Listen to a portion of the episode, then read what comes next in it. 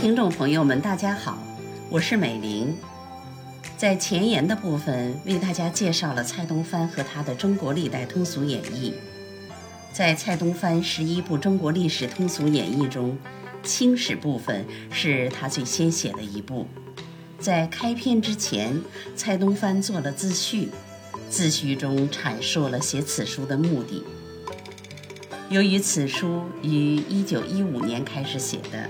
文体多是文言，我会在读原文之后为大家做简要的注解。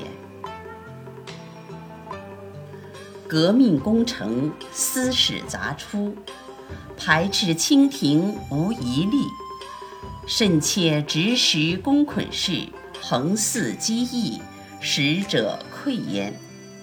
这段说的是，每一次革命成功之后。都会有一文野史出现，来打击诽谤前朝是毫不留情的，而刚垮掉的大清朝也难逃口诛笔伐，这怎不让人叹息呢？夫使轻视而果无失德也，则垂至亿万斯年可矣，何至恶君一起，轻赦继虚？然苟如晋时之晏殊颖说。则罪且伏于秦政隋阳，秦隋不数载即亡，宁于满清而独永命，故传至二百数十年之久矣。假如大清朝真的没有失德，那么江山社稷传至千秋万代都是有可能的。为什么辛亥革命一起来，朝廷就垮了呢？所以有人就按着阴阳五行牵强附会的说，这个清朝是与古代的秦朝、隋朝，他们都是水命。可是秦朝、隋朝也只是持续了几十年，为什么清朝能够流传二百九十多年呢？昔龙门司马氏作《史记》，未成一家言，其目光之卓越，见解之高超。为班范以下诸人所未及，而后世窃以榜史记之，乌有不问是非、不辨善恶，并置政权掌故于不谈，而图彩谢谢比礼诸所辞，掺杂成篇，即栩栩然自称史笔乎？以此为史，微论其穿凿失真也。即国有文足证。有限可考，亦无当于大雅。劝善惩恶不足，买奸导淫有余矣。说的是，在以前太史公司马迁写了《史记》，巍巍然呢就成就了一家学说。而太史公目光之超卓，见解之高妙，是班固、范晔和其他史学家所达不到的。后世就有不少人对班固、范晔颇有讽刺和诽谤。这些人是不问是非、不辨善恶，放着国家社稷的正经事儿不谈，整天鼓捣的都是那些庸俗的东西，胡编乱造而成书。难道这就可以自吹自擂？这就是历史吗？所以呢，我动笔写这本《清史演义》，就想戳穿这些穿凿附会的一家之言。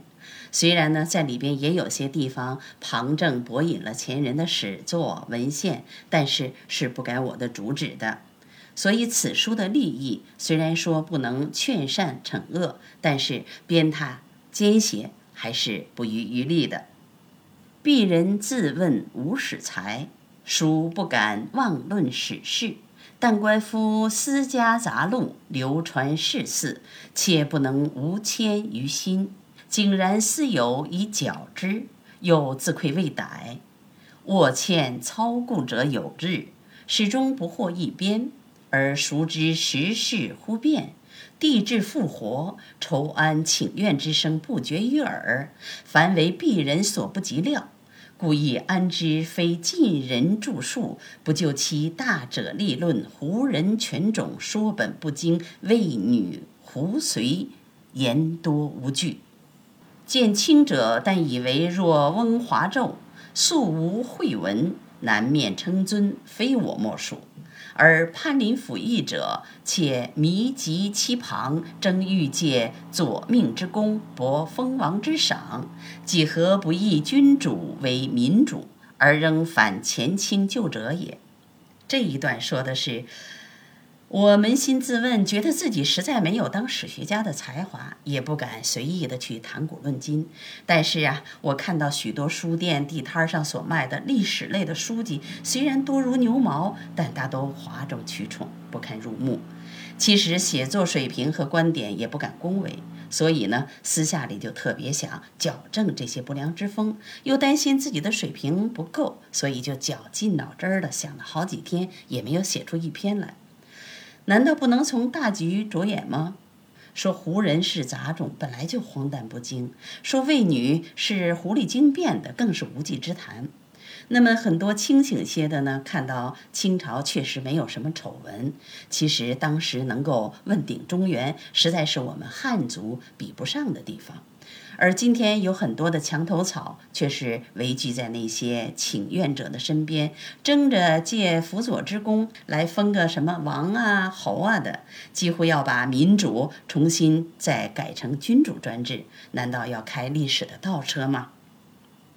于是他接着写道：“窃为拜官小说，亦使之支流于义，得与数古者并列。”而五国社会又多欢迎拜称，取其一知一解，一目了然，无奸辟冤深之虑。书籍中得一两小说，功代不在良史下，私心怦怦，爱使熟稿而免成之。自天命纪元起，至宣统退位止。凡二百九十七年间之事实，则其关系最大者，编为通俗演义，几经搜讨，几经考证，陈证故期何时，所录亦必求真。至关于帝王专制之魔力，犹再三致意，悬为举介，成书四册，凡百回，都五六十万言，非敢安逆史成。以之供普通社会之眼光，亦或国家思想之一助云耳。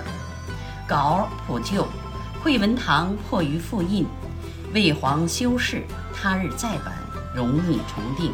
阅者幸勿撬我书列也。是为序。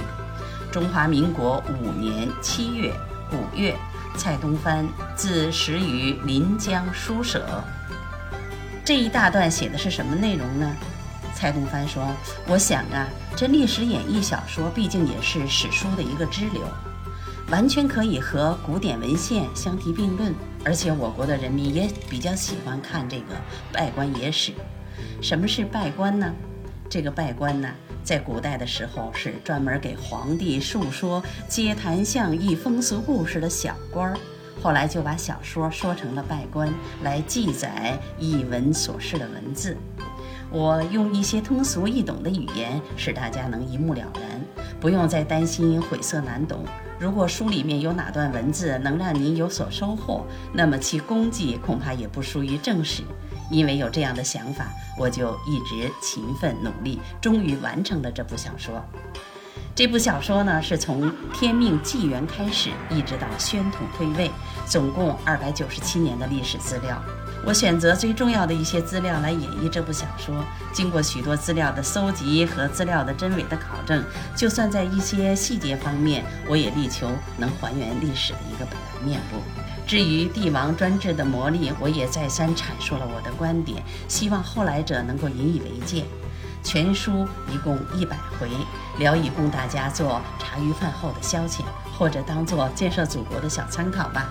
文章写的仓促，疏漏之处在所难免，希望读者也不要嘲笑我的马虎。